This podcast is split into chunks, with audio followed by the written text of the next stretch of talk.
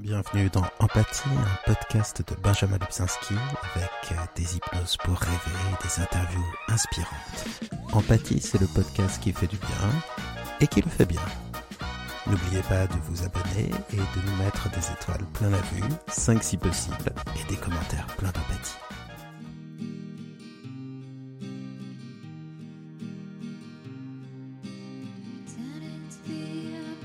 Cette belle musique que vous entendez, c'est celle de Lou Felchista qui nous fait le plaisir d'être là. On va parler euh, aujourd'hui de thèmes euh, pas faciles, mais euh, qui nous concernent tous. On va passer, on va parler de la douleur, on va parler des manières de lutter contre la douleur, et puis on va surtout parler du parcours de Lou euh, qui a, euh, d'après le Bouddha, on aurait tous cinq visages. Il y a le visage qu'on donne à voir aux autres, que les autres pensent qu'on a, etc. Alors, il y en a cinq.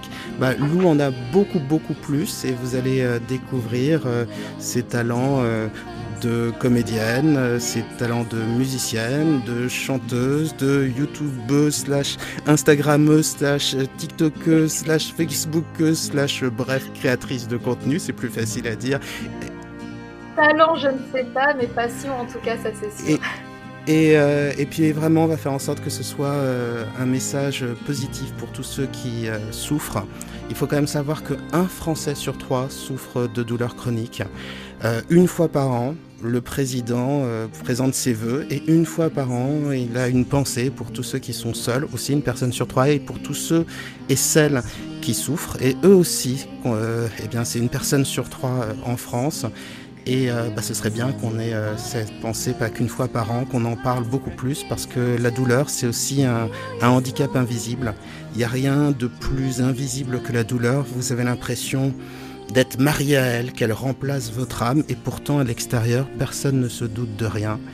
On va parler de tout ça, et puis on va parler des notes d'espoir et de ce qu'on peut faire pour la combattre, parce que vous verrez, il y a beaucoup de choses à faire. Lou, bienvenue, je suis ravi de, de t'accueillir. Euh, bah, c'est partagé, c'est partagé. Dis-moi, qu'est-ce que qu'est-ce que tu fais de beau euh, en ce moment? Parce que j'ai commencé à te présenter, mais je suis sûr que j'ai oublié des choses. Alors en ce moment, je fais beaucoup de choses. Donc à la base, je suis créatrice de contenu sur les réseaux. Donc j'ai commencé sur YouTube, mais maintenant j'expand un peu ça sur TikTok et Instagram. Et à côté de ça, je touche à pas mal de choses dans le monde artistique. C'est-à-dire que je suis à l'écriture de mon deuxième roman, qui sera une fiction sur la mythologie grecque. Euh, je vais bientôt tourner mon deuxième album en studio, donc avec mon groupe de musique que vous avez pu écouter euh, en début de cette vidéo.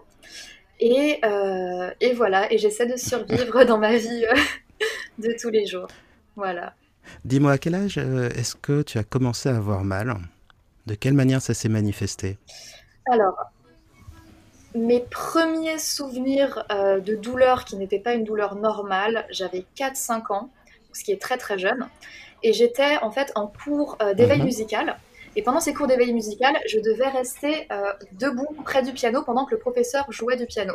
On devait rester debout en train de chanter. Et je me rendais compte que contrairement aux autres élèves, j'avais beaucoup de difficultés à rester debout. Que ce soit des douleurs dans les jambes, des douleurs dans les articulations, dans le dos, mais aussi euh, je commençais à faire des malaises très très hmm. facilement.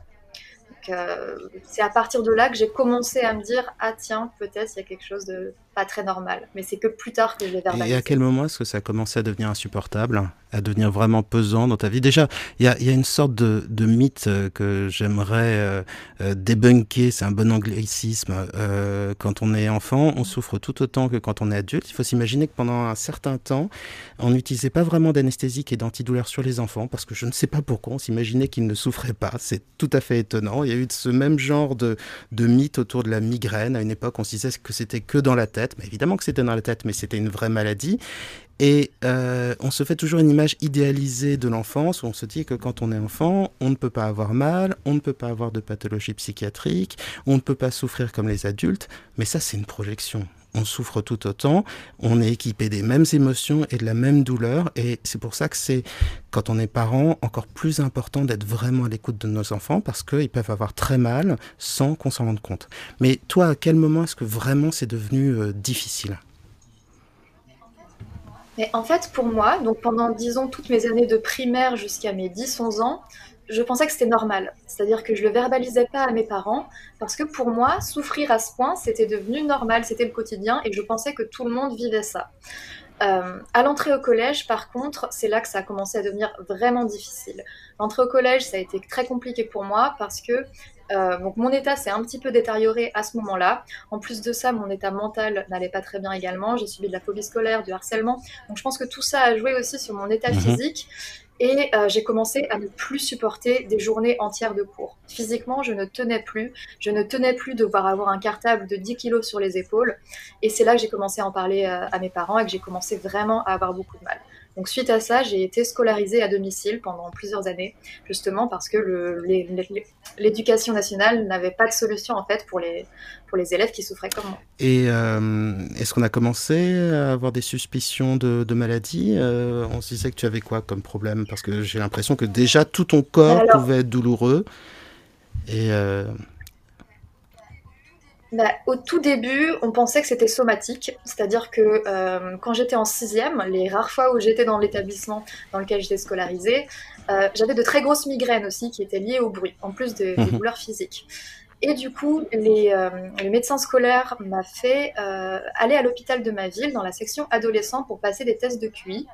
Et à ce moment-là, on a euh, mis mes douleurs sur le dos d'un potentiel au potentiel derrière, sur ce genre de choses. Donc on ne me prenait pas énormément au sérieux. C'est-à-dire que toutes mes douleurs physiques, mes migraines, mes douleurs dans les jambes, ce genre de choses, on me disait soit c'est normal parce que tu as un cartable, tu marches beaucoup, tu fais des trucs comme ça, soit c'est psychosomatique, c'est dans ta tête, ce ne sont pas mm. des vraies choses.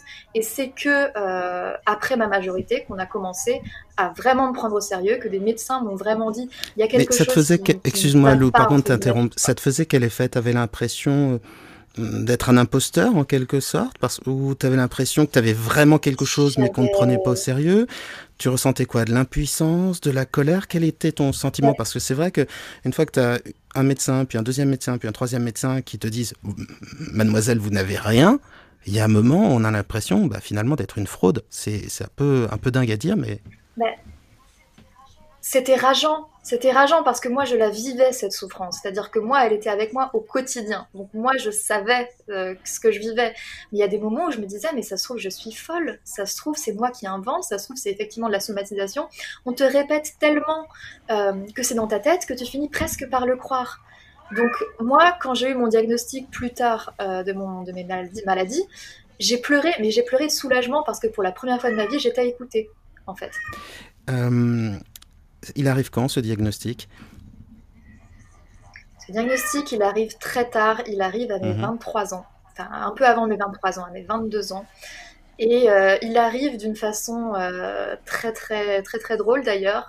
C'est euh, une abonnée Instagram qui était amie avec moi, avec qui je discutais souvent, qui a la même maladie que moi et qui a remarqué sur mes photos et sur mes vidéos que j'avais euh, bah, des, symptômes de, de, personnes hyperlaxes, qui est un symptôme du syndrome des lèvres dans l'os. Elle a remarqué aussi que je parlais depuis longtemps de tous mes symptômes médicaux, et elle m'a dit, d'ailleurs je pense qu'elle me regarde sur le live en ce moment, et elle m'a dit, euh, tiens, ce serait peut-être une piste à creuser, ce syndrome des dans l'os. Elle m'a fait contacter le centre dans lequel elle est suivie. J'ai contacté ce centre. S'en est suivi toute une période de diagnostic avec plusieurs examens, quelque chose vraiment d'assez conséquent. Et au bout de, ce petit parcours, parcours du Petit parcours euh, Grand parcours bah, Petit parcours comparé à, aux 10 ans d'errance médicale que j'avais eu avant. C'est-à-dire qu'à partir du moment où on a su que c'était potentiellement un SED, donc un syndrome des dans l'os, à partir de ce moment-là, le diagnostic était relativement rapide. Mais ce qu'on a mis 10 ans à comprendre, c'est de quelle maladie est-ce qu'il pourrait éventuellement s'agir. je crois qu'il y a des, conseils importants à donner déjà euh, à ce moment de, l'entretien. Euh, la première chose, c'est quand on souffre, il faut trouver la cause. Mais euh, c'est bien, beau de dire ça.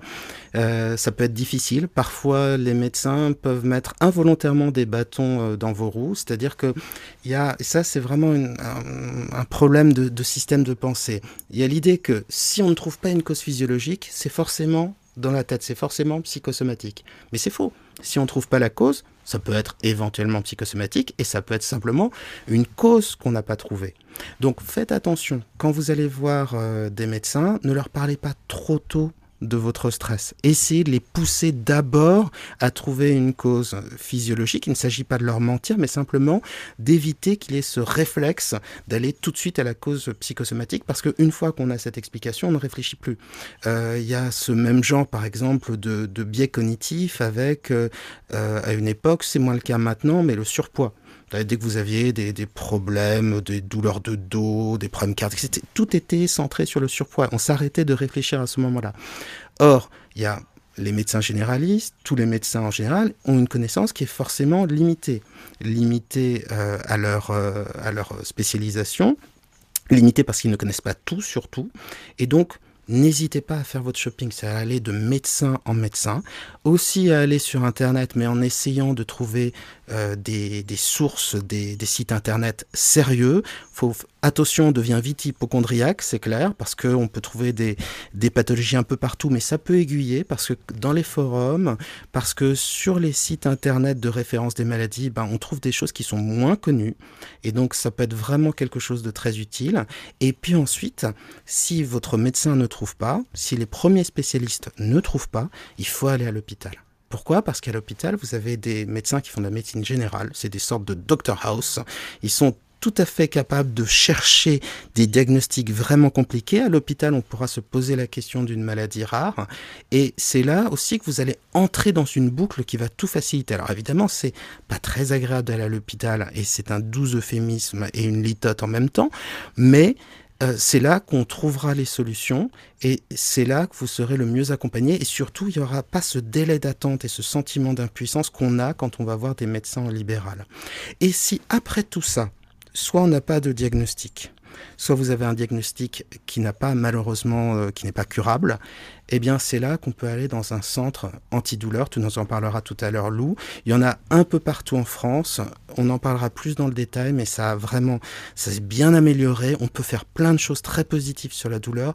Donc voilà, n'hésitez pas. Alors, été un peu long dans, dans ce que je viens de te dire, désolé Lou, mais c'était un peu pour cadrer les choses parce que euh, bah, finalement, toi, tu as presque eu un miracle. Euh, on, on est venu te dire ta maladie. Mais ça, ça n'arrive jamais. Mais par exemple, euh, donc le syndrome des lèvres dans l'os, c'est une maladie qui est génétique, qui, est héréditaire. Et euh, c'est très fort possible que ma mère ait la même maladie parce qu'elle a les mêmes symptômes que moi depuis toujours. Elle avait pour habitude de dire que la seule chose que notre arrière-grand-père nous a transmis, c'était les douleurs. Et euh, ma mère a 60 ans, du coup, n'entend parler de ce diagnostic pour la première fois qu'à travers sa fille qui en a 25. Donc c'est assez lunaire au final. Est-ce que tu peux me dire euh, la fréquence de, cette maladie, si tu la connais, et puis décrire euh, un, peu, euh, un peu ses symptômes, parce que moi je ne connaissais évidemment pas ta maladie, et tu souffres d'une deuxième maladie dont tu vas nous parler également. Et ce qui est important, c'est que on puisse se mettre à ta place et imaginer la douleur. Vous voyez, Lou est devant vous pour ceux qui ont la vidéo, là on est en audio, c'est une jeune femme qui est euh, pimpante, pleine euh, d'énergie. Ça ne se voit évidemment pas qu'elle souffre. Et c'est pas parce qu'on présente bien, parce qu'on sourit, parce que on est jeune, que on ne souffre pas. Et donc, euh, connaître la maladie aller d'une manière avec empathie découvrir les souffrances des autres, c'est comprendre aussi ce qu'est euh, un handicap invisible. Et donc moi j'aimerais bien que tu nous parles de ton handicap invisible hein, qui se constitue de deux maladies. Qu'est-ce que tu ressens? Quelles sont tes douleurs?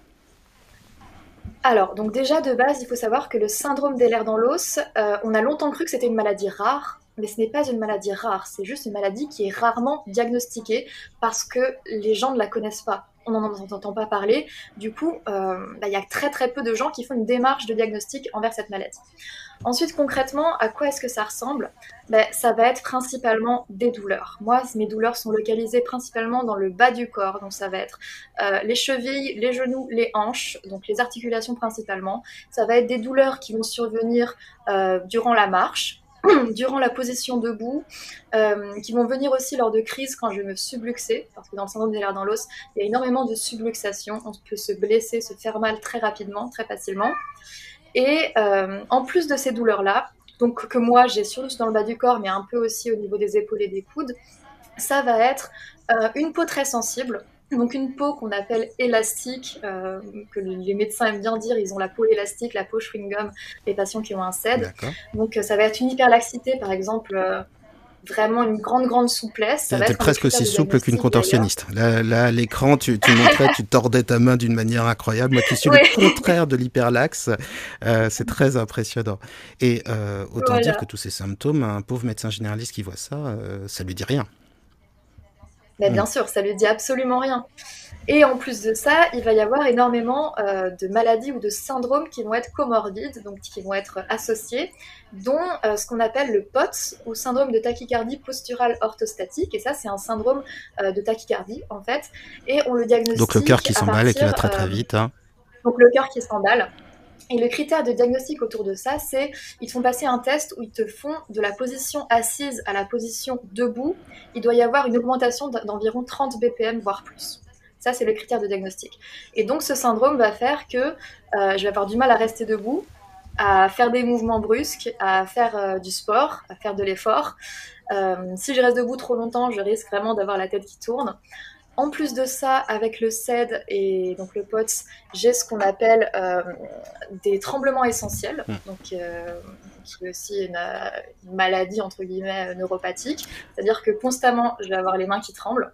Constamment. Le tremblement essentiel, c'est aussi une pathologie, qui, alors ça qui est plus répandue et davantage diagnostiquée. On se rend pas compte, les, les, tremblements, déjà pour pas mal de personnes, ça crée des sortes de phobies. C'est-à-dire on a peur que les autres voient nos tremblements. C'est extrêmement courant. Il y a le même genre de peur, par exemple, avec les, les, rougissements et les tremblements essentiels. Donc ça peut évidemment être dans, dans, dans les mains, mais ça peut être dans le reste du corps. Et c'est non seulement handicapant dans la vie courante parce que quand les tremblements sont forts, euh, on n'arrive pas à se verser un verre d'eau, on n'arrive pas à manger euh, sans être aidé, mais c'est aussi parce que trembler toute la journée, c'est épuisant. C'est-à-dire, c'est pas forcément une douleur, mais il y a des sensations du corps qui sont excessivement angoissantes, déprimantes et fatigantes, et le tremblement en fait partie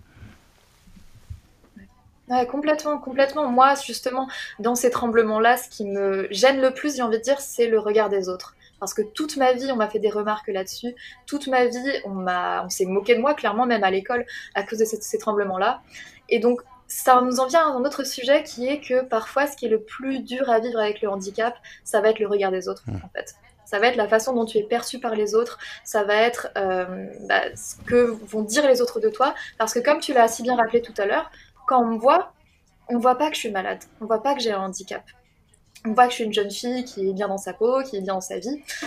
Et je fais face à tellement, tellement, tellement d'incompréhension de la part des, gens qui ne me connaissent pas à cause de ça, parce que les maladies invisibles ne sont pas connues, parce qu'on n'en parle pas, parce qu'il y a tellement encore tout un tabou au-dessus de ça dans la société. Oui, et pourtant, euh, des maladies euh, invisibles, il y en a beaucoup, hein, ne serait-ce que par exemple l'endométriose pour les, femmes, euh, les tremblements essentiels, on, en parlait, des douleurs, de, quelle, que soit, quelle que soit la cause. Je suppose que tu as une carte pour ton handicap. Est-ce que tu oses l'utiliser? Est-ce qu'on te fait des remarques quand tu coupes la file? Euh, est-ce qu'il y a des gens humains ou est-ce que tu as juste le droit euh, aux gens euh, mal lunés qui te font des remarques en disant Eh, eh, eh vous n'êtes pas une petite vieille, vous pouvez faire la queue? Alors honnêtement, j'ai toujours peur d'utiliser ma carte. Quand je suis toute seule, c'est très rare que je l'utilise et c'est pas normal d'avoir peur d'utiliser sa carte. Et c'est ma mère en fait qui m'aide beaucoup à l'utiliser. C'est-à-dire que des fois, ça m'arrive d'être avec elle, d'avoir une file de 15 personnes devant nous, par exemple à la caisse d'un magasin. Moi, je suis au bout de ma vie, excusez-moi l'expression, mais je suis vraiment extrêmement fatiguée et je n'ose pas sortir ma carte. Et là, c'est ma mère qui va me pousser, qui va me dire, mais si ma chérie, euh, si tu as une carte, c'est pour quelque chose. Parce que j'ai en moi cette peur. Cette peur que qu'est-ce que vont penser les gens? Parce que les gens me voient sur deux jambes, les gens me voient jeune, les gens me voient ayant l'air en bonne santé. Qu'est-ce qu'ils vont penser?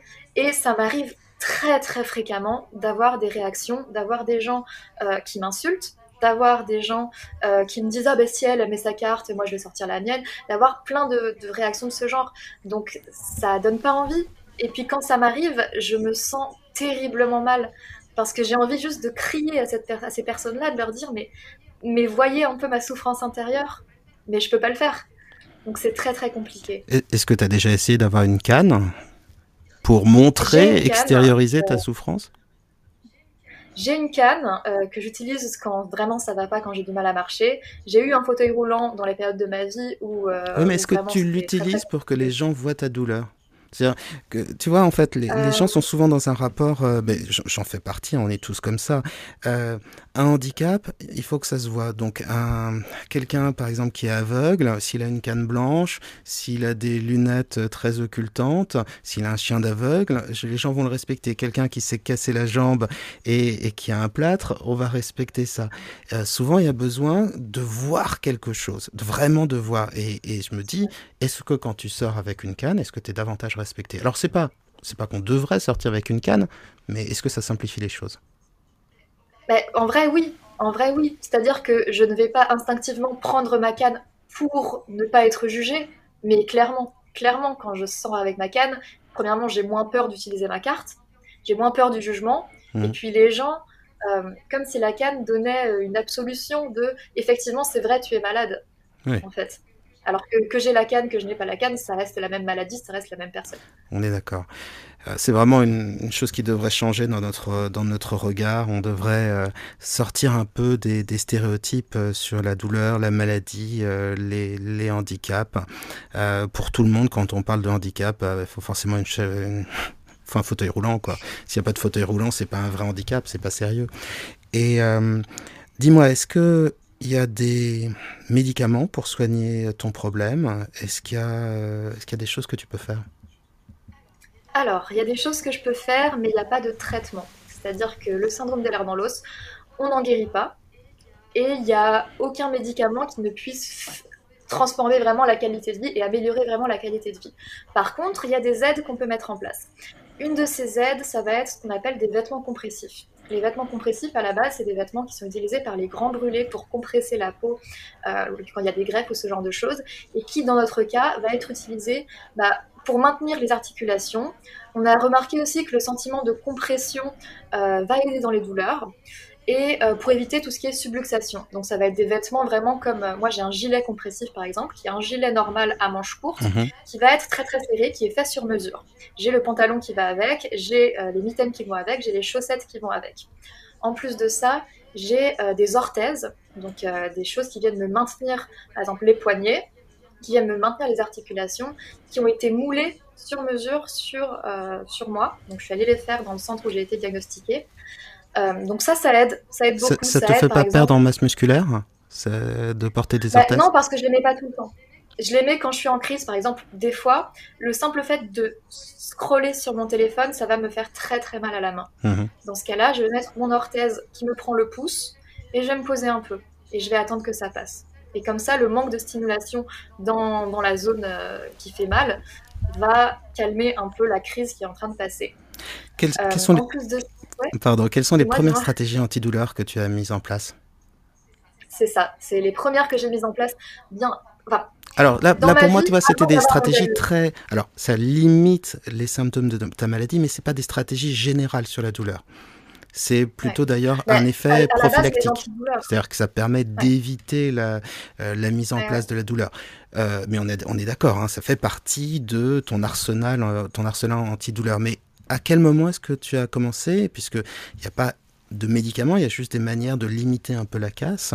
Euh, à quel moment euh, t'es-tu mise, euh, je sais pas moi, à utiliser des électrostimulateurs, à utiliser l'hypnose, à utiliser, je sais pas, quelles sont les stratégies que tu as développées en premier? Parce que quand on, quand on souffre, bah, si on n'est pas totalement anéanti, on devient souvent soi-même très inventif pour bah, trouver des manières de s'en sortir. Et puis, bah, en grappillant à droite et à gauche, et puis grâce au centre antidouleur, on, développe de bonnes stratégies. Qu'est-ce que tu as mis en place, toi? Alors, les toutes premières stratégies que je mettais instinctivement en place des toutes petites, c'était l'eau chaude. Hmm. C'était prendre des bains quand j'avais une baignoire, prendre des douches chaudes. C'est-à-dire que quand j'étais pas encore suivie dans mon centre antidouleur, ça m'arrivait à 3 heures du matin d'être en crise de douleur, de d'allumer ma douche, de mettre l'eau au maximum de sa chaleur et juste de m'asseoir dans la douche et de laisser l'eau me couler dessus. C'était la seule chose qui me calmait. J'ai eu des antidouleurs, mais je veux pas en abuser et même mes médecins ne me conseillent pas d'en abuser non plus parce que ça peut, ça peut être dangereux à la longue parce qu'il y a de l'accoutumance, ce genre de choses.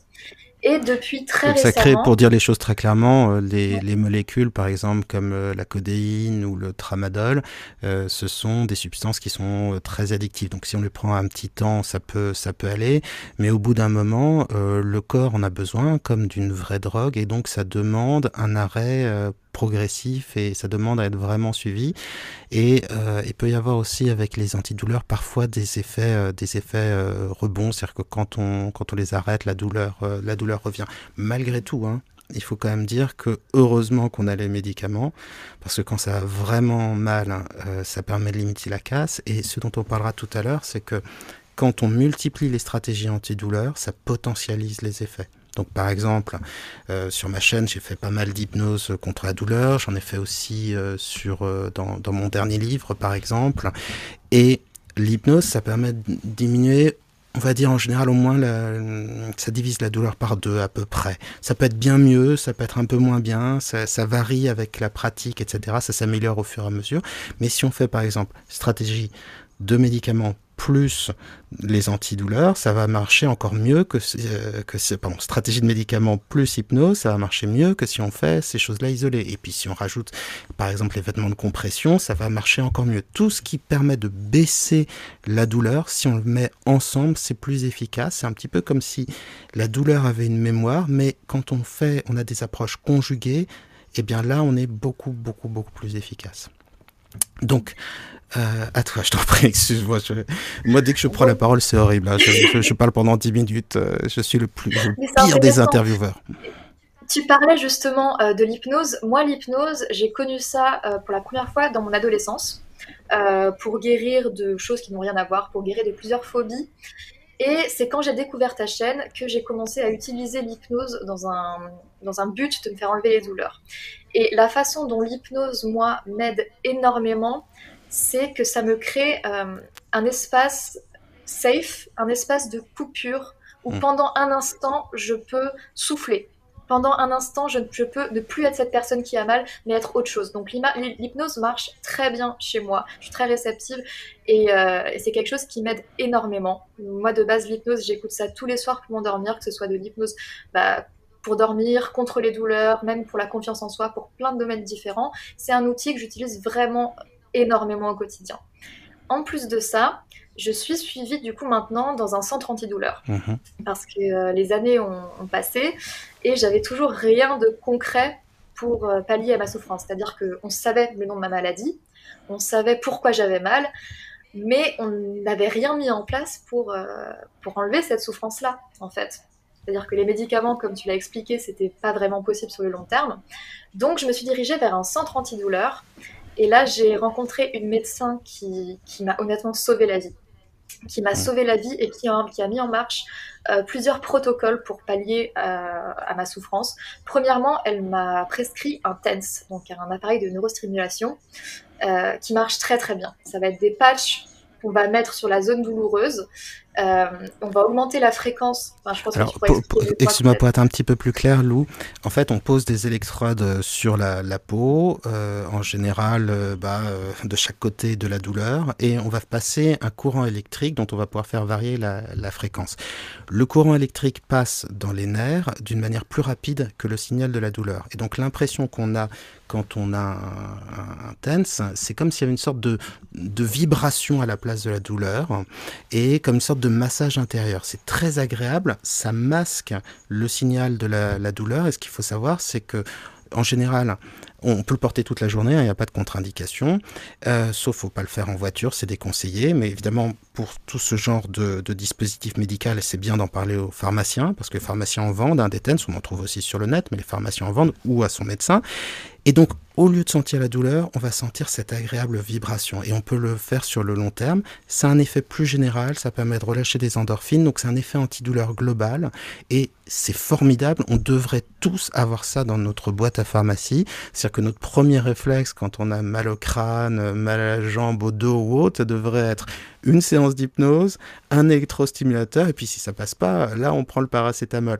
Mais euh, c'est quand même génial d'avoir des outils comme ça, extrêmement pratiques à mettre en place, euh, et très peu de personnes connaissent les TENS. Ce qui est dommage aussi, c'est que pour que ce soit remboursé par la Sécu, il faut passer dans un centre antidouleur. Et ça, c'est pas très juste, parce que c'est non seulement c'est pas très juste, mais c'est très bête, parce que ça ferait quand même faire des économies à la sécurité sociale. Mais bon, vous pouvez vous l'acheter, ça coûte 100 euros, euh, et c'est un bon investissement. On en a toujours besoin à un moment ou à un autre. Donc ça, c'est super. Donc les, les électrostimulateurs, ça t'a changé la vie? Ça m'a, mais ça m'a changé la vie. En fait, ce que ça m'a apporté, c'est que c'était une solution euh, pour stopper ma douleur que je peux utiliser à l'infini. C'est-à-dire, comme tu l'as si bien rappelé, il euh, n'y a, pas de limite, il n'y a pas de durée limite. Donc, tu peux vraiment l'utiliser en si besoin, euh, quand tu, tu, en ressens le besoin, et tu peux le laisser 45 minutes, 1h30, 2h. Et c'est ça, en fait, qui me fait énormément de bien. C'est une solution qui va, euh, un peu comme l'hypnose, c'est-à-dire me donner une pause, me donner une pause dans la souffrance et me permettre de souffler un peu pendant un moment. Alors, ce qui est intéressant aussi quand on fait de l'hypnose, c'est d'apprendre à faire de l'auto-hypnose. Parce que l'état hypnotique, on a pu vérifier ça euh, grâce à l'imagerie euh, médicale, ça divise par deux l'activité des zones de douleur dans le cerveau. Donc, quelle que soit la séance d'hypnose, ça fait du bien. Si on fait des séances d'hypnose antidouleur, tout à l'heure on va en faire une en, live, bah, c'est encore plus efficace. Mais ce qui est génial, c'est d'apprendre l'auto-hypnose parce que finalement, c'est un peu comme si ta boîte à pharmacie, ton, tu avais un super pouvoir en toi, un super pouvoir anti, euh, anti-douleur, toujours accessible. Et quand on fait de l'auto-hypnose, bah, au fur et à mesure, on apprend à le faire à n'importe quel moment, à se mettre dans un état hypnotique, donc ce qu'on appelle une transe de plus en plus profonde. Et ça permet comme ça d'échapper à la douleur. Euh, il y a un psychiatre américain qui s'appelle Milton Erickson qui a révolutionné l'hypnose, qui est très connu, très connu de tous ceux qui aiment l'hypnose et tout à fait inconnu de tous ceux qui ne s'intéressent pas à l'hypnose, mais il est très connu. Moi, pour moi, c'est pas un gourou, faut pas exagérer, mais c'est vraiment une référence dans, mais je suis pas le seul hein, pour tout ce qui est hypnose. Il avait une maladie, euh, une maladie rare. On ne sait pas exactement ce qu'il avait, peut-être des allergies euh, graves. En tout cas, il avait eu quand il était jeune la polio et puis plus tard, il a développé des symptômes extrêmement douloureux, ce qui faisait, c'est qu'il pratiquait l'auto-hypnose. Et il avait une stratégie supplémentaire. Euh, la nuit, il mettait une chaise contre son lit et il mettait sa tête sur la chaise en bois pour avoir mal. Pourquoi? Parce qu'une douleur qu'on s'inflige à soi-même est beaucoup plus supportable qu'une douleur subie. c'est pour ça qu'on se mord la lèvre, par exemple. C'est pour ça que on va, je sais pas moi, s'arracher les peaux des doigts ou euh, se faire comme ça des petites, euh, des petites mutilations, pas dangereuses, mais en fait, ça permet de reprendre une partie du contrôle de la douleur et ça, cette stratégie, il y a aussi quelque chose qui permet de le copier. Alors c'est une marque que j'aime beaucoup, hein, c'est pas un placement de produit euh, évidemment, euh, c'est une marque qui s'appelle le Champ de Fleurs. C'est des coussins, mais un peu façon yogi, c'est-à-dire avec des petits picots en plastique. Et on les met sur les zones douloureuses. Donc au départ, ça pique horriblement pendant une ou deux minutes. Et puis ensuite, eh bien, la sensation diminue pour être remplacée par de la chaleur, une détente musculaire, et ça remplace le signal de la douleur. Et ça, on peut le faire pendant une demi-heure, on peut le faire même plus longtemps, et ça a un effet antidouleur plus général. Et pareil, il n'y a aucune contre-indication à l'utilisation de ce genre de stratégie. Alors vous pouvez aussi, euh, je ne sais pas, trouver des manières euh, euh, un peu artisanales de vous faire mal sans vous blesser, mais ça au moins c'est une manière efficace et on n'y pense pas forcément. Euh, est-ce que tu avais, euh, toi, la chaleur te fait du bien? Tu le disais tout à l'heure. La chaleur me euh, fait du bien. C'est-à-dire que j'ai toujours à proximité une bouillotte, des patchs chauffants, le chauffage. C'est-à-dire que moi, de base, dans un environnement froid, je vais avoir beaucoup plus de douleur que dans un environnement chaud. donc l'hiver, j'ai beaucoup plus mal qu'en été, par exemple. Donc la chaleur a vraiment un rôle très très important dans, la chaleur notamment détend les muscles, ce qui fait baisser le stress. Alors, certaines douleurs qui, qui diminuent avec le froid, mais bien souvent la chaleur permet de le, baisser. Donc il y, a, y, a, les bouillottes, il y a aussi euh, tout ce qui est couverture chauffante. Alors on est d'accord que euh, ton street credit et euh, ton sex appeal diminue quand tu portes ce genre de choses. C'est assez, c'est assez moche, mais si ça fait du bien, c'est tant mieux. Et, et c'est aussi très bien d'avoir ça parce que quand on a mal au cou, au dos le soir, bon bah on s'installe, on met la couverture chauffante là où on a mal, et le plus souvent ça diminue euh, la douleur. Et ça, on n'y pense pas forcément, de la même manière qu'on pense pas forcément à prendre un bain ou une douche chaude pour euh, diminuer la douleur. Simplement, ce qu'il faut se dire, c'est que bon, bah, quand les muscles se détendent, ça contracte moins les nerfs et en général, ça va vers une sorte de détente de la douleur et d'acceptation. Parce que ce qui est terrible dans la douleur, c'est que plus on lutte intérieurement et plus elle se renforce. Et alors le message euh, que l'on dit, c'est accepter la douleur. Mais, comment on fait? C'est compliqué d'accepter la, douleur. Mais le fait est que la lutte renforce la douleur. Et souvent on sépare deux choses. On sépare la douleur de l'idée de souffrance. C'est-à-dire qu'il y a des gens qui ont très mal, très très mal, très mal au dos, très mal, bon, peu importe. Et ils le vivent plutôt bien, comme s'ils avaient mis de côté la douleur, comme s'ils l'avaient acceptée. Et d'autres personnes ont parfois des douleurs on va dire, objectives moins fortes, mais qui se transforment en vraies souffrances, qui deviennent une sorte de, de fantôme qui les accompagne en permanence. C'est pour ça d'ailleurs que c'est très important euh, de faire tout pour ne pas tomber dans la déprime hein, quand, on, quand on a mal, c'est-à-dire euh, faire de la marche, ça l'effet euh, d'un antidépresseur, léger, mais à l'effet d'un antidépresseur, sociabiliser au maximum. Pourquoi? Parce que eh bien, si on commence à déprimer, ça va euh, augmenter la perception de la douleur. Et d'ailleurs, parmi euh, les médicaments qui peuvent être prescrits euh, contre la douleur, il y a souvent des antidépresseurs parce que, alors c'est évidemment c'est des choses dont il faut parler avec votre médecin parce que, eh bien, il diminue la perception de, de la douleur et, et, ça fait partie aussi des médicaments, soit que votre médecin généraliste peut vous prescrire, soit qu'on peut vous prescrire dans un centre antidouleur, mais euh, quand on a mal, il faut vraiment pas mégoter et faire tout ce qui peut vous faire du bien, même si ça va un tout petit peu contre ses valeurs au départ. Euh, est-ce qu'il y a des stratégies qu'on n'a pas vues ensemble et qui te semblent euh, importantes? Ben, Ce que tu dis dans le sens ne pas s'isoler, ne pas s'isoler, rester actif, c'est très très très important. C'est très très important, c'est quelque chose que mes médecins me conseillent et que je vois moi de base dans ma vie de tous les jours. Euh, par exemple, très récemment, ça fait un mois que j'ai recommencé les cours de danse classique. Super. Euh, on avait fait quand j'étais petite, pendant une petite période, et euh, j'ai eu envie de recommencer il y, a, il y, a, quelques semaines. Et je me rends compte que même une heure de cours, quelque part dans ma semaine, depuis un mois, ça me fait un bien fou parce que ça me permet d'être active, ça me permet de sortir de chez moi. Parce que quand on souffre, on est tellement facilement isolé. On va tellement facilement se renfermer sur soi-même. On va tellement facilement euh, se fermer la porte aux autres même. Parce qu'on va se dire que les autres ne comprennent pas notre douleur. Parce qu'on va se dire que ça va être trop compliqué d'expliquer aux autres euh, notre douleur.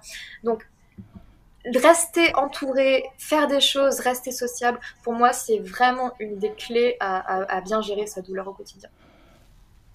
C'est vrai que c'est très très très important. Milton Erickson dont je parlais tout à l'heure, euh, il s'était spécialisé dans le traitement de la douleur avec euh, l'hypnose. Il aidait notamment les personnes qui étaient en, fin de vie, qui souffraient de, de cancer.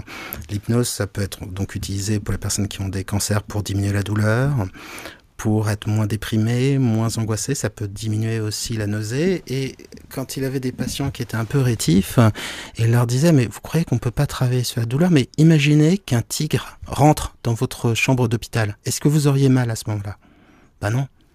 Non, parce que si le tigre est là, on est focalisé uniquement sur le danger. On a peur.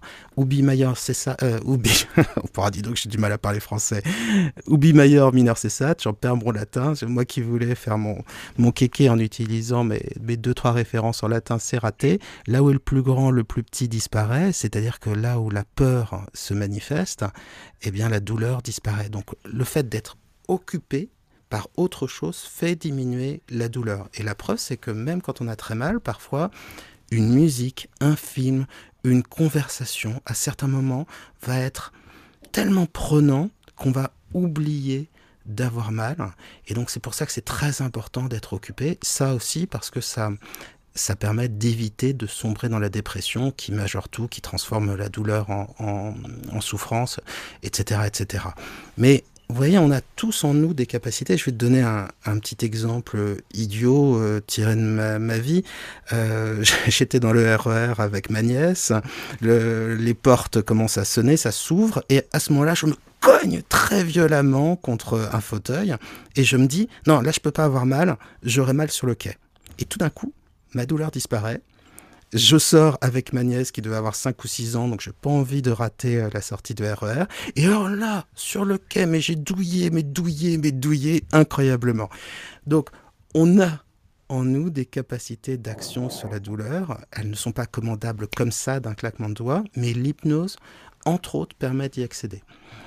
si tu veux bien, Lou, je voudrais un petit peu parler des, des stratégies qu'on n'a pas abordées ensemble. Et puis après, j'aimerais qu'on parle de choses sympas. Et j'aimerais. Oh, tout le reste était important et je pense que euh, on l'a présenté d'une manière euh, combative, euh, optimiste et, puis et, et, finalement c'était positif. Mais j'aimerais après qu'on parle de tes talents parce que aussi ça fait certainement partie des choses qui te font du bien et qui te permettent de t'extraire de ta douleur et puis parce que tu as plein de talents donc c'est important qu'on en parle. Alors simplement pour résumer un petit peu ce qu'on a dit ensemble. Donc première chose, quand on a mal, faut se dire que c'est un signal que donne le corps pour dire qu'il y a quelque chose qui ne va pas.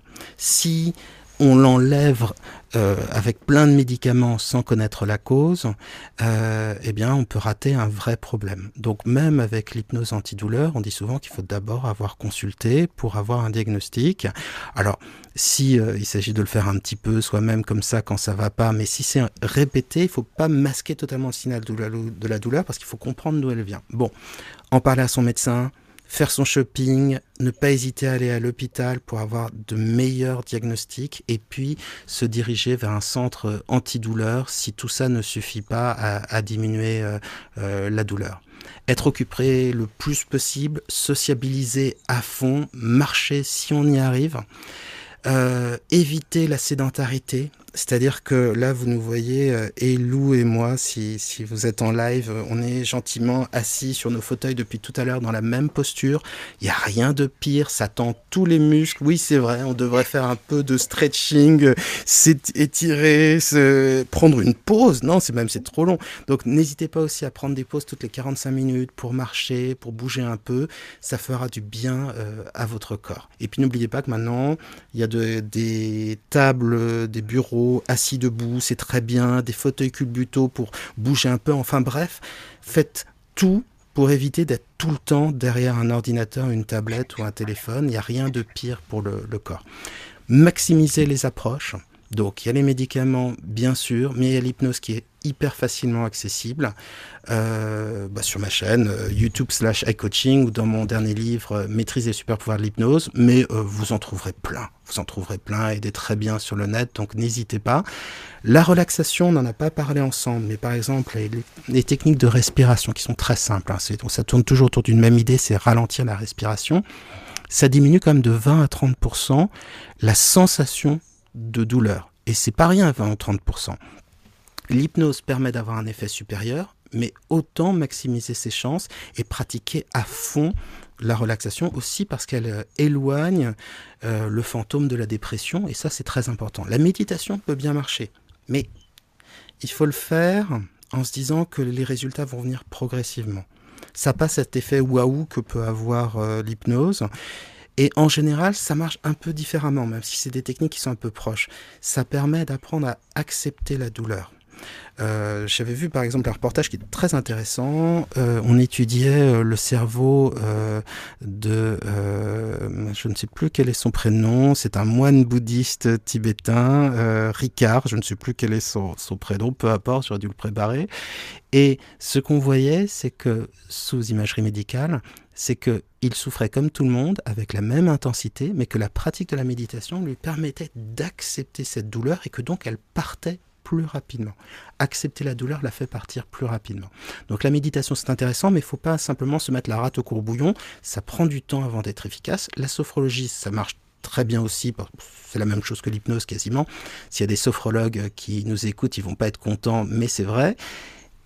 Ne pas hésiter à aller voir un kiné et euh, à bien le choisir, euh, choisir des, gens qui ont des approches pragmatiques parce que si c'est trois papouilles et juste un petit massage et c'est pas hyper efficace en général donc euh, n'hésitez pas aussi à aller voir des ostéos si c'est compatible avec vos pathologies si votre médecin est d'accord Méthode Feldenkrais, méthode Mézières, je pourrais pas vous en parler parce que je les connais très mal, mais ça fait partie de ces thérapies à médiation corporelle qui ont plutôt bonne réputation. Et puis, bah, ma foi, s'il y a des médecines douces qui vous font du bien, ah, bah, n'hésitez pas. Du moment que c'est pas un gourou, du moment que ce n'est pas quelque chose d'horriblement cher. Moi, j'ai vu des patients euh, revenir de chez un magnétiseur euh, euh, sans douleur, revenir d'un acupuncteur sans douleur. J'avais eu l'occasion, je pense que j'en reparlerai dans une autre émission, de rencontrer même un chaman tibétain qui était intervenu dans un centre antidouleur et il avait fait du bien aux, patients qui étaient là-bas.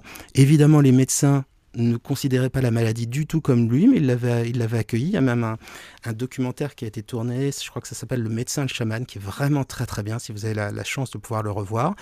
Donc ça peut faire du bien, et l'important c'est le résultat. En vous disant ça, je vous dis pas de, de croire au magnétisme ou de croire dans une forme de chamanisme ou de panthéisme, etc. Je peux simplement vous dire que euh, en voyant les résultats sur mes patients, moi je suis devenu adogmatique. Je me dis, si ça leur fait du bien, ma foi, tant mieux. Tant qu'il n'y a pas d'arnaque, tout va bien. Et puis, surtout, dans les techniques vraiment faciles et accessibles, champ de fleurs, donc les petits picots qui font mal au début et qui font du bien ensuite, les électrostimulateurs, les couvertures chauffantes et l'hypnose. Encore une fois, l'hypnose parce que c'est accessible. Et c'est bon, évidemment, je suis un peu biaisé, hein, je suis très fan d'hypnose, mais c'est vraiment génial comme approche. Euh, bon, Maintenant, changeons un petit peu de, sujet. Et, euh, et parle-moi de, tes talents. Déjà, est-ce que. Je sais que tu Alors, on va parler. Ça va faire une transition. Euh, tu es fan de tatouage je Et pour toi, c'est bien plus que quelque chose de décoratif. Qu'est-ce que ça représente pour toi le tatouage? Le tatouage pour moi ça représente tellement de choses. Euh, à la base c'était un moyen de me souvenir. Donc quand j'ai commencé à me faire tatouer, c'était euh, pour immortaliser des moments de ma vie, pour immortaliser des périodes de ma vie, pour immortaliser mon amour envers certaines personnes, envers ma mère, envers euh, ce genre de choses. Et très rapidement, le tatouage, c'est devenu quelque chose pour me réapproprier mon corps. C'est-à-dire que dans ma vie, dans mon adolescence, je suis passée par euh, beaucoup de périodes compliquées. J'ai souffert d'anorexie pendant très longtemps. Et pour moi, le tatouage, ça m'a permis de d'orner mon corps de mettre de belles pièces, de mettre de belles choses sur mon corps et de me créer une sorte d'armure au fil des tatouages, au fil des séances. Et, euh, et de. Est-ce que ça t'a permis d'avoir quelque chose à aimer sur D'avoir quelque chose à aimer, en toi? De voir autre chose que mon corps nu, entre guillemets, quand je me regardais dans le, miroir, d'avoir de l'art et aussi de d'enlever cette dimension de le corps n'est qu'une chose charnelle et de rajouter une dimension artistique à ça parce que l'art a toujours été très très important, très très présent dans ma vie, et j'avais besoin, pour me sentir mieux, d'apporter cette dimension artistique, au final même à ma personne en elle-même. quoi. Tu m'avais dit que c'était une sorte de bouclier pour toi. Bah, Est-ce que tu peux me l'expliquer? Par rapport à la douleur, justement, euh, bah, je me suis fait des, des tatouages de, en style ornemental, donc en style purement esthétique, sur les tibias. C'est des tatouages très très grands qui vraiment font cette taille-là, sont en, ligne très épaisse. Euh, et, j'ai fait ces tatouages-là, donc en symétrie, parce que à cet endroit, c'est là où j'ai le plus de douleur. Mes jambes me font vraiment énormément souffrir et j'avais envie de symboliser un bouclier au-dessus de cette zone qui me fait tellement souffrir et d'avoir une protection. Donc c'est, on peut appeler ça bouclier, on peut appeler ça talisman. C'est quelque chose qui me réapproprie ces jambes qui de tous les jours me font tellement mal. J'arrive à les aimer à travers le tatouage. Euh, il y a un petit peu de visualisation dans ce que tu décris. C'est-à-dire que finalement, en voyant tes jambes différemment, elles faisaient moins souffrir. Euh, c'est vrai que souvent, la douleur crée de la détestation de soi. Alors toi, tu avais d'autres raisons, telles que, telles que je l'entends, tu manquais de confiance en toi, l'anorexie, euh, j'en parlerai dans un instant, mais ça crée aussi une critique extrêmement forte de, soi-même, peut-être la pire critique euh, qui puisse exister. Euh, et tu vois, ce que tu me décris, en fait, c'est très intéressant. J'ai vu une, vidéo sur une chaîne que j'aime beaucoup, une chaîne YouTube qui s'appelle Pensée sauvage, qui est une chaîne d'archéologie. Et sur cette chaîne d'archéologie, on parlait des tatouages qu'on avait retrouvés sur des momies. Et on, les archéologues se demandent euh, encore à quoi servaient les euh, tatouages. Est-ce que c'était pour euh, montrer qu'on était le plus riche? Est-ce que c'était donc montrer un, rang, un statut social? Est-ce que c'était simplement décoratif? Est-ce que c'était une manière d'appartenance? Est-ce que c'était pour symboliser un, un, attachement à un dieu ou, ou quelque chose comme ça? Et on s'est rendu compte que certains de ces tatouages se situaient sur des zones de douleur. Donc euh, on a vu ça, alors je, vais dire des bêtises parce que je ne suis pas archéologue et, que mes références ne seront pas assez précises, mais je vous invite vraiment à aller voir la, chaîne de, de Pensée Sauvage. Euh, on a retrouvé euh, donc des tatouages à des endroits de douleur, là où la personne avait de l'arthrose, des choses comme ça. Et souvent c'était a priori pour mettre un médicament au niveau de la plaie notamment du, charbon, qui a un côté euh, euh, aseptisant. Et on pense que toute une partie des tatouages avait un but, un but de guérison, faisait partie de rituels de guérison. Et on sait que l'esprit est extrêmement important dans la vision qu'on a de la douleur. C'est-à-dire que si vous croyez que vous allez aller mieux, si vous croyez par exemple qu'un médicament va être efficace ou qu'un magnétiseur va être efficace, vous bénéficiez d'un effet qui est formidable qui s'appelle l'effet placebo. Et qui n'est pas du tout ridicule et qui peut faire avoir des effets extraordinaires. Là, il y a plein de choses qui, qui peuvent jouer. C'est-à-dire que quand on euh, tatoue quelqu'un, la douleur est plus forte que la souffrance en dessous. Euh, on en parlait tout à l'heure. Euh, ça peut être les médicaments, mais ça peut être aussi quelque chose de magique. On n'a pas besoin de croire en la magie, donc quelque chose de l'ordre de l'autosuggestion ou du placebo qui peut être extrêmement efficace. En tout cas, ça a certainement fait partie, le tatouage, des médecines les plus anciennes qui, existent. Et, donc, c'est super intéressant de se dire que, à une époque où le tatouage est redevenu à la mode, euh, bah toi, tu as trouvé, euh, je sais pas, un, un, but de guérison finalement, d'une certaine manière. As, en, te, en faisant à ta sauce, en, en te l'appropriant, tu as créé ta propre petite magie pour aller mieux, et, et je trouve ça génial. C'est vraiment ça, et le tatouage, ça peut être thérapeutique dans tellement de façons différentes. Moi, j'ai des témoignages de, de, personnes qui me suivent, qui m'ont dit à quel point le tatouage les a aidés à s'accepter physiquement, à accepter leur douleur, et je trouve ça fascinant. C'est vraiment fascinant le fait que ça peut avoir. Alors, juste pour parler de, l'anorexie.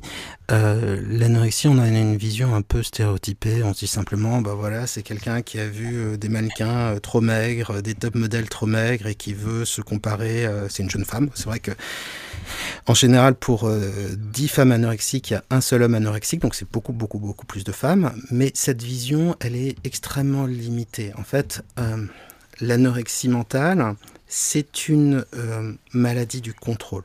On a besoin d'avoir un contrôle sur son poids, un contrôle sur son image, un contrôle dans son rapport avec les autres. On a besoin d'être parfait, d'être irréprochable. On se dissocie des sensations du corps. Donc, il y a beaucoup de personnes, de jeunes femmes anorexiques qui ont l'impression presque de voler, un peu comme euh, euh, les petits rats de l'opéra ou ces euh, jeunes femmes qui font de la danse classique, qui ont l'impression de temps en temps d'échapper à leur corps et de ne plus avoir de poids. Et il y a quelque chose qui est vraiment très proche de la dépendance. Ça, ça ressemble vraiment beaucoup à une dépendance. Et on distingue deux types d'anorexie. L'anorexie pénitente et l'anorexie abstinente. Très souvent, quand il y a des problèmes dans une famille, euh, des parents par exemple qui veulent divorcer, euh, c'est à ce moment-là qu'apparaît l'anorexie. Et on imagine, je ne sais pas si c'est vrai, que c'est une manière d'attirer l'attention pour éviter que tout éclate. Et parfois, une thérapie familiale fait du bien. C'est-à-dire qu'une fois que le divorce est accepté ou si les choses vont mieux, parfois, ce type d'anorexie peut disparaître. Et puis il y a l'anorexie abstinente qui est là une sorte de, ouais, de, de jeunes qui dérapent. Quand on jeûne, quand on jeûne, euh, on se sent léger, on se sent plus vif, on se sent plus en contrôle. Il y a un, vrai effet du, du, jeûne. Et euh, c'est comme si on avait perdu le contrôle et que c'était devenu euh, une drogue.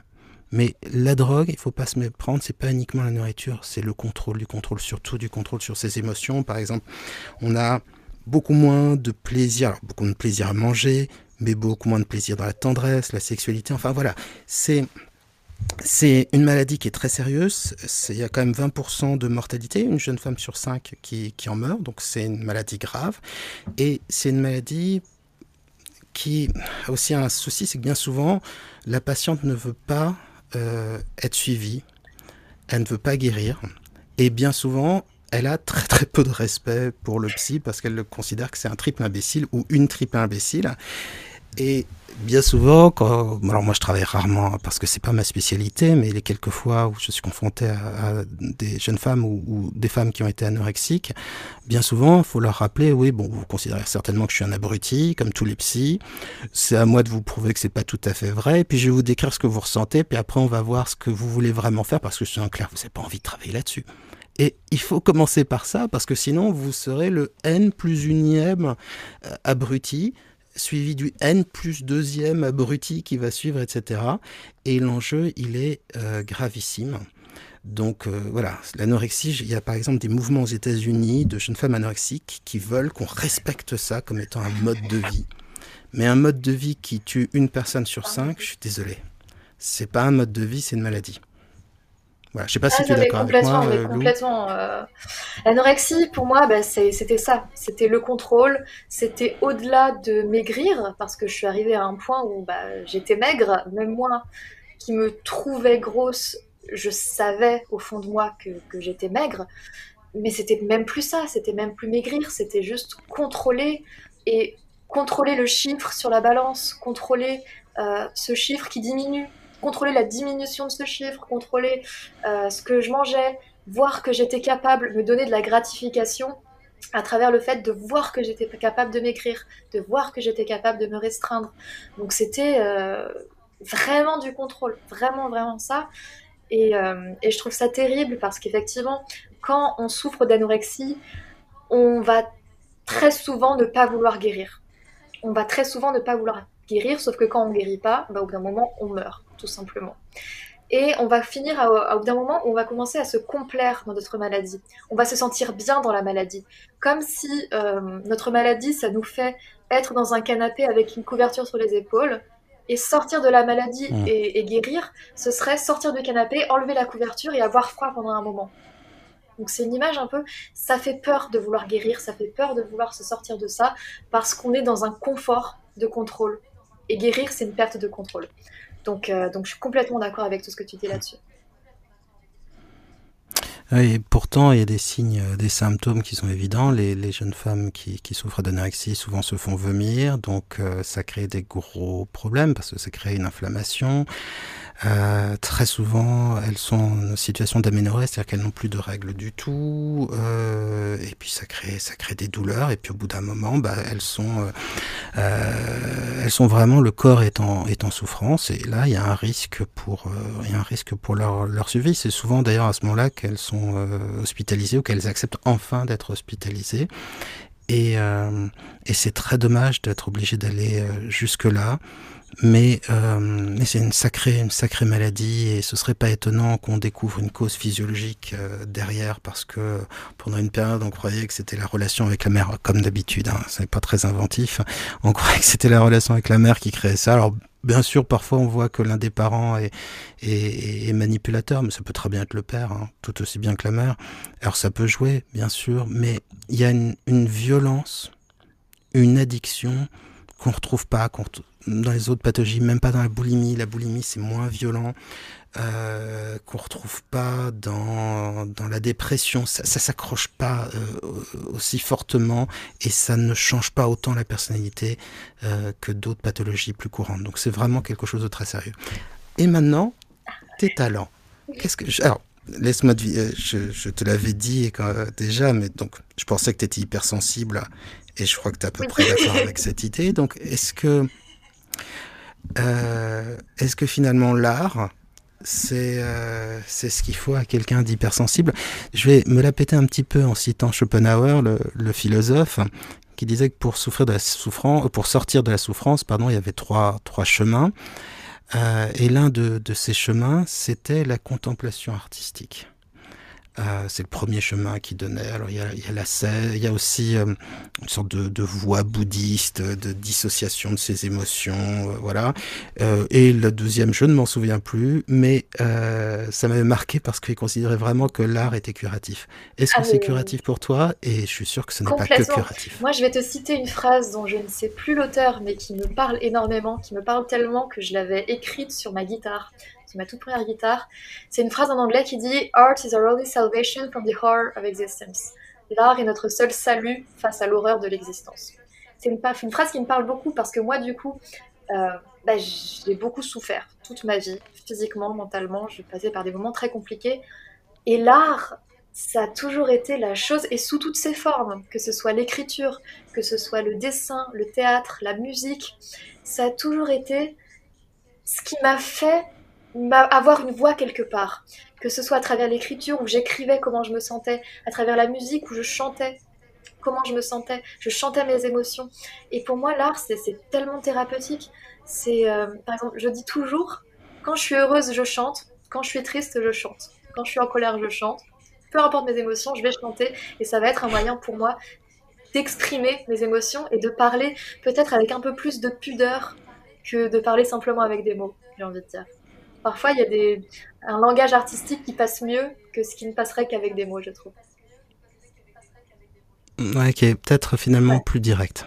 C'est-à-dire qu'en prenant des détours, on parle d'âme à âme et, euh, et, on transmet des émotions. C'est palpable dans, dans, la musique, euh, mais pas uniquement. Euh, Est-ce que ça, tu te mets en transe quand tu joues de la musique, quand tu écris? Est-ce que tu ne vois plus le temps passer? Est-ce que tu oublies tout? Euh, Voilà, quelle est ton expérience euh, Alors, la façon dont j'écris, là je vais parler de création, donc écriture, que ce soit écriture de mon roman, mais aussi écriture musicale. Euh, je fais de l'écriture automatique, c'est-à-dire qu'il y a énorme, il y a une trentaine de chansons peut-être que j'ai écrites qui me sont venues, mais instinctivement, c'est-à-dire comme si les phrases étaient déjà construites quelque part et que moi je ne faisais que les réécrire sur du papier. Donc ça, ça m'arrive très très très souvent. Les trois quarts de mes chansons, de mes romans ont été écrits comme ça. Et, euh, ah non, mais c'était en transe. Incroyable. ce que, ce, que, ce, que, ce que tu me décris là, euh, l'écriture automatique, les, les, surréalistes adoraient ça, euh, mais c'est aussi une technique qui est utilisée en hypnose, c'est-à-dire qu'on peut faire en sorte que quelqu'un soit dans un état de transe tellement profond que cette personne-là va se mettre à écrire sans se rendre compte qu'elle est en train d'écrire. Et finalement, c'est... Alors c'est des grands mots, mais c'est comme si on avait un accès direct euh, à l'inconscient. Ce phénomène, on appelle ça aussi la dissociation. C'est-à-dire que tu, joues donc de la guitare, violoncelle, piano, c'est ça? Je dis pas de bêtises. Et tous les musiciens connaissent cette sensation extraordinaire. C'est la suivante, c'est les la main qui bouge toute seule, les doigts qui jouent tout, tout seuls, et la musique qui sort toute seule. Et c'est comme si ça avait son autonomie et de toute façon, tant qu'on est dans quelque chose où on s'observe, c'est un peu tâcheron. C'est que lorsqu'on arrive à se dissocier comme ça et à laisser le corps jouer ou l'inconscient jouer, qu'il y a quelque chose de, de merveilleux qui ressort. Dans, dans On the Road de Jack Kerouac, sur la route, il y a un passage qui est extraordinaire où il décrit un, un, des gens qui se réunissent pour faire un buff de jazz, donc ils se regroupent, ils font de l'improvisation ensemble, et à un moment, ils sont le hit, la chose, le ça à un moment, ils accèdent à une sorte de transe ensemble. Et quand on y pense, euh, la musique, euh, elle a toujours été liée à, des états de, de transe dans le vaudou. Ce sont les percussions, les chants qui vont mettre en transe les gens. Et euh, quand on est dans une société très rationnelle, ce genre de choses, on n'a pas forcément envie de les voir. Mais le fait est que faire de l'art, qu'on en fasse bien ou mal, mais se donner entièrement à ça, c'est un kiff complet. C'est une transe formidable. Et c'est aussi pour ça que dans les centres antidouleurs, il y a souvent de l'art-thérapie, parce que ce sont des moments de, dépassement de soi. Et j'aime aussi beaucoup ta manière de dire que l'art donne du sens au monde. Euh, quand on est confronté à un tel degré euh, de souffrance, euh, quand je pense à tout ce que tu as subi, on a forcément un questionnement existentiel. On se dit, mais, mais putain, mais pourquoi? Pourquoi? Je veux dire, est-ce que, est-ce que Dieu s'amuse à me faire vivre ça? Est-ce que c'est Satan? Est-ce que euh, simplement le monde n'a pas de Dieu et tout simplement horrible? Qu'est-ce que j'ai fait pour mériter ça? Est-ce que j'ai été si mauvais que ça dans une vie antérieure? On se pose un questionnement euh, existentiel et forcément, cette réflexion, elle va être biaisée, elle va toujours se tourner vers euh, euh, une angoisse, un désespoir, une impuissance, une rage. Et l'art, ça permet donner, donner du sens à sa vie, de ressentir du sens. C'est difficile de décrire ce que c'est que le sens. Hein. Plus on essaie de le décrire, moins on le perçoit. C'est comme le temps. Mais ça permet de donner du sens et en ayant ce sens de reconstruire une foi, non pas dans la vie en général ou euh, dans le monde en général, mais une foi en sa vie. Et ça, c'est quelque chose qui est très précieux. C'est important de redonner du sens à sa vie. Et l'art en fait partie. Encore une fois, on n'est pas tous faits pour être euh, de grands violonistes, euh, de grands écrivains, etc. Mais on a tous en nous une envie de créer, une envie de nous exprimer, un chant qui nous est personnel et qui ne demande qu'à sortir. Et, euh, et euh, bah, ça doit être super, euh, les gens qui, qui, qui, partagent ta vie, euh, ta famille, etc. Ils doivent vivre dans une ah, sorte de comédie musicale ouais, non-stop. Non, mais surtout qu'au fil de ma, de ma vie, je me suis donné à tellement de choses différentes. J'ai fait 12 ans de théâtre, j'ai fait conservatoire de musique, j'ai écrit, j'ai chanté. Donc s'il y avait toujours quelque chose à faire. J'ai oublié de dire que tu étais comédienne, c'est vrai. J'ai fait beaucoup de théâtre, un peu de cinéma. Et, euh, mais j'ai envie de dire, ça vient de l'intérieur de moi. Enfin, j'ai besoin de ça pour me sentir vivante. J'ai besoin de ça pour, pour me sentir heureuse, en fait, tout simplement. Je n'imagine pas ma vie sans, sans tout ça. Ouais. Mais tout le monde a besoin de ça. Si tu, si tu prends par exemple euh, les, les, cahiers de dessin qui sont à la mode depuis, je sais pas, une dizaine d'années, euh, il y avait des gens que ça faisait rigoler parce qu'on associe ça avec le domaine de l'enfance. Mais se concentrer sur une tâche, donner de l'harmonie et de la beauté à cette tâche, quelle qu'elle soit, que ce soit euh, broder, faire de la cuisine, euh, euh, raconter une histoire à ses enfants, jouer d'un instrument, peu importe. C'est quelque chose qui fait profondément du bien à l'âme, qui apaise l'esprit et qui pour moi est une forme d'hypnose, est une forme de méditation et, et encore une fois ça permet de, de se dire que ça vaut le coup. Et ça, c'est souvent le début de la guérison, c'est souvent la chose qui permet de sortir de la dépression. C'est le mobilicide mobilé, le mouvement dans le mouvement. Il y a un truc qui, qui nous dit, allez, on se redresse, on y va, ça vaut le coup. Et je ne sais pas ce qu'est le monde, mais je sais que je peux faire des choses belles dans ce monde-là, donc ça, ça vaut le coup. Euh, Lou, on va bientôt, euh, bon, on ne peut pas vraiment se quitter parce qu'on va faire une séance d'hypnose, mais on va bientôt passer à, la séance d'hypnose. Je voudrais vraiment conseiller euh, tous tes réseaux euh, sociaux. Euh, Lou Volchitsa, ça veut dire la louve en russe. Alors je fais le malin, mais c'est Lou qui me l'a expliqué avant, avant l'interview. Alors félicitations Lou, hein, tu as, réussi à avoir un pseudo qui est encore pire que mon nom de famille, hein, Lubzinski, si vous voulez voir ma chaîne d'hypnose, etc. Ah Moi je l'ai hérité, alors je me suis pas, je me suis pas, c'est pas un pseudo. Eh, je sais pas pourquoi tu as... C'est très beau, euh, mais c'est compliqué à écrire. Donc V-O-L-C-H-I. S-T-A. Voilà. C'est pas grave. Euh, je vous le dis à l'envers, c'est peu importe, mais de toute façon, vous retrouverez très facilement. Surtout, euh, allez voir son album. Je l'ai écouté évidemment en entier. C'est un bonbon pour l'âme. Il y a, ça fait du bien à l'âme. C'est doux, c'est un petit peu triste, c'est un petit peu nostalgique, mais c'est tellement doux que ça emporte et je suis sûr qu'en écoutant l'album entier à la fin, on se sent mieux. La musique adoucit les mœurs, elle adoucit aussi les, douleurs. Donc euh, c'est un très bon antidouleur que je prescris euh, très volontiers. Tu nous donnes le Alors l'album est sur Spotify et sur toutes les plateformes de streaming. Ça s'appelle Confined Love, donc en anglais Amour confiné, et c'est du groupe Ocean's Crown. Donc Ocean comme océan et Crown comme couronne en anglais. C'est joli, hein?